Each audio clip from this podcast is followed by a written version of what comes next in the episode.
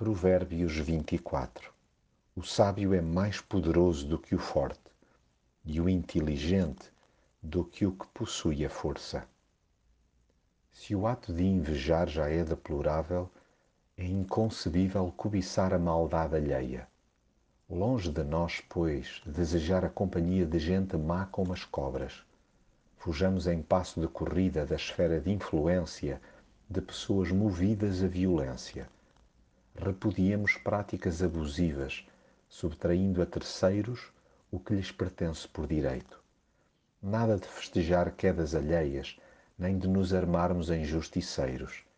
Sejamos inteligentes na construção de relacionamentos, de forma a manter segura a nossa alma. Sim, com tato e critério, é possível encher o coração de valores nobres. Toca a dar prioridade à ética laboral e ao serviço comunitário, pensando depois então nos benefícios pessoais. Usemos o caco para progredir na senda do bem sem abdicar da consulta a conselheiros idôneos. Quem se fecha à aprendizagem rapidamente perde o pio.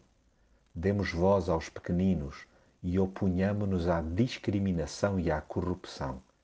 Integremos o grupo dos que responde com sinceridade, dando assim prova de grande amizade. Não se confunda esse princípio com o péssimo hábito de dizer tudo o que vem à cabeça. Não testemunhemos sem razão contra ninguém, correndo o risco de prestar falsas declarações. Desarmemo-nos de arsenais verbais, dizendo que faremos isto e aquilo, ou que trocaremos na mesma moeda. Abramo-nos antes ao crescimento no amor e jamais nos chaparão o rótulo de sermos mal intencionados. Daí que importa recusar terminantemente todas as boleias da preguiça Pensemos em semear a paz, sem perder a coragem diante das dificuldades. Lancemos a mão a quem borrou a pintura e perdeu a esperança por completo. Imitemos Deus, que é um autêntico especialista em casos perdidos, sendo nós a prova disso mesmo.